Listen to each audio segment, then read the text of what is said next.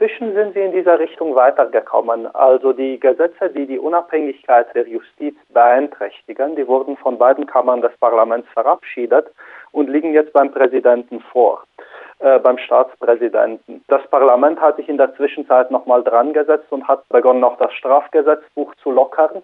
In einer, äh, würde ich mal sagen, unverschämten Art und Weise wurden da Beweismittel äh, entfernt und Beweismöglichkeiten auch entfernt. Der Fokus ist aber jetzt bei uns auf die, auf die Justizgesetze, auf die, äh, äh, auf die Gesetze, die die Unabhängigkeit der Justiz beeinträchtigen. Die liegen jetzt bei dem Staatspräsidenten vor in Rumänien.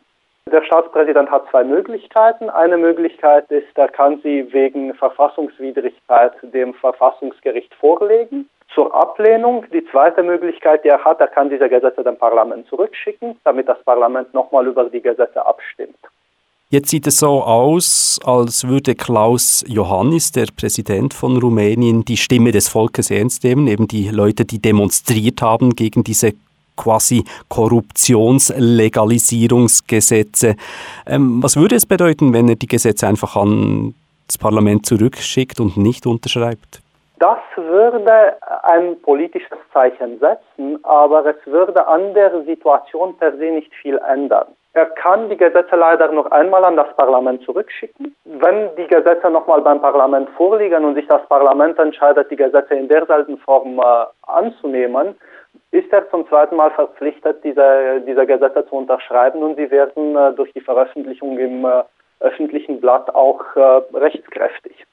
Was passiert ist in anderen Ländern in Osteuropa, ist ja auch, dass die Regierung mit gewissen Mitteln die Justiz unter Kontrolle gebracht haben.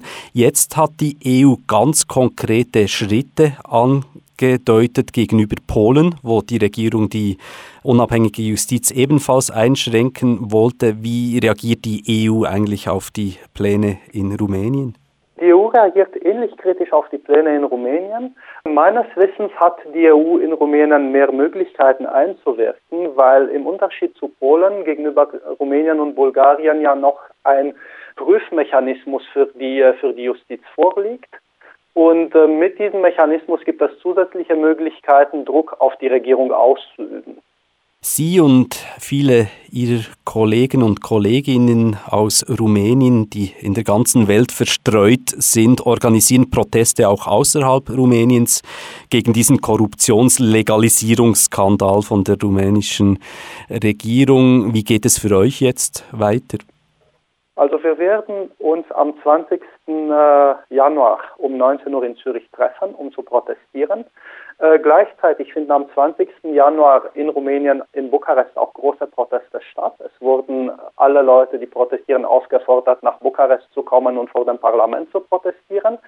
Sehr wahrscheinlich äh, ist das der Zeitpunkt, wo die Gesetze dem Parlament wieder vorliegen werden. Äh, die Hoffnung ist, dass durch äh, großen Druck von Seiten der Straße das Parlament im zweiten Versuch diese Gesetze doch noch ablehnen wird.